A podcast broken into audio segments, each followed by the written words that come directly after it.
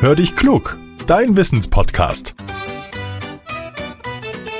Mit Judith und Olaf. Ah, eine Sprachnachricht von Judith. Na, mal hören, was er will. Hallo Olaf. Rate mal, was ich gerade in unserem Garten entdeckt habe. Also, es war ein kleiner Igel. Oh, der war so süß mit seiner kleinen Nase, den kleinen Beinchen. Leider hat er mich ja entdeckt und sich dann flugs zu dieser Kugel zusammengerollt. Ja, und dann konnte ich nicht mehr so viel von ihm sehen. Olaf, was ich mich frage, wie viele Stacheln hat ein Igel eigentlich? Sind das jetzt 500 oder 5000 oder 10.000 oder mehr? Was denkst du? Und ein kleiner Igel, wenn der auf die Welt kommt, hat der dann eigentlich auch schon Stacheln? Hallo Judith, du bei uns im Garten habe ich letztes Jahr auch einen Igel gesehen und der ist mit seinen Stacheln ganz dicht an unserem Aufstellpool an dieser Folie langgelaufen. Da habe ich dann auch gedacht, so mutig, mutig. Gut, er hatte keine Ahnung, wie gefährlich das wohl war, aber ist nichts passiert. Dieses Jahr habe ich noch keinen gesehen. Also, ich habe gleich mal nachgeforscht, um deine Fragen beantworten zu können. Äh, zunächst einmal, und das wisst ihr sicher, mit seinen Stacheln schützt sich der Igel vor Feinden. Die gehen von der Stirn bis zum Schwanz und sind auch an der Seite am Körper. Und rollt der Igel sich zusammen, ja, dann lassen andere von ihm ab. Das ist nämlich dann ganz schön stachelig. Und diese spitzen Stacheln, die sind eigentlich nichts anderes als Haare. Allerdings sind sie nicht so weich wie unsere.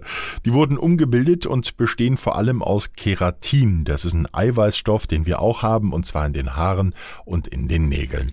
Die Stacheln der Igel, die sind bei erwachsenen Tieren etwa zwei bis drei Zentimeter lang und ein ausgewachsener Igeljudith kommt auf, Achtung, 6000 bis 8000 Stück. Da wäre ich ja gern dabei gewesen, als die Wissenschaftler nachgezählt haben. Eins, zwei. Kommen kleine Igel auf die Welt, dann haben sie auch schon Stacheln. Allerdings sind die noch nicht so groß. Die kommen auf weniger als einen Zentimeter.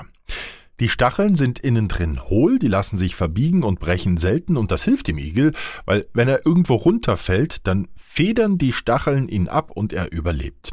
Kleine Igel, die kommen mit etwa 100 Stacheln auf die Welt, wachsen sie im Bauch der Mama, dann bilden sich die Stacheln kurz vor der Geburt. So sind sie auf der Haut angebracht, dass sie ihre Mama nicht verletzen können. Die ersten Stacheln des Igels, die sind weiß und zu Beginn noch ganz weich. Nach vier bis fünf Tagen fallen diese weißen Stacheln dann aber aus und andere Stacheln wachsen nach. Die sind erstmal noch nicht so lang wie die von den erwachsenen Tieren.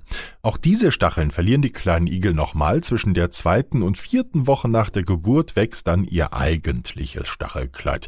Diese Stacheln sind dann auch so, wie man sie kennt, typisch dunkel gefärbt. Ein Igel kann im Laufe des Lebens auch schon mal einen Stachel verlieren. Das ist nicht schlimm, denn der Stachel, der wächst einfach wieder nach.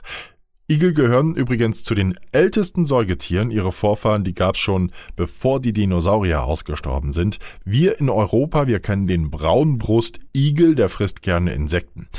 Ein Igel wird bis zu sieben Jahre alt und wiegt zwischen 350 und 1500 Gramm.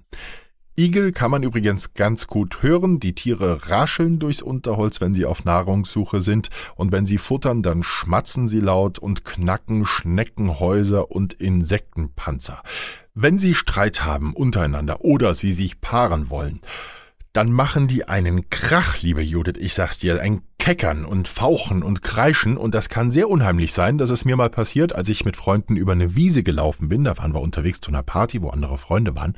Und auf der Wiese haben wir nichts gesehen, aber plötzlich unheimliche Geräusche gehört, wo wir dachten, Mensch, was ist denn das?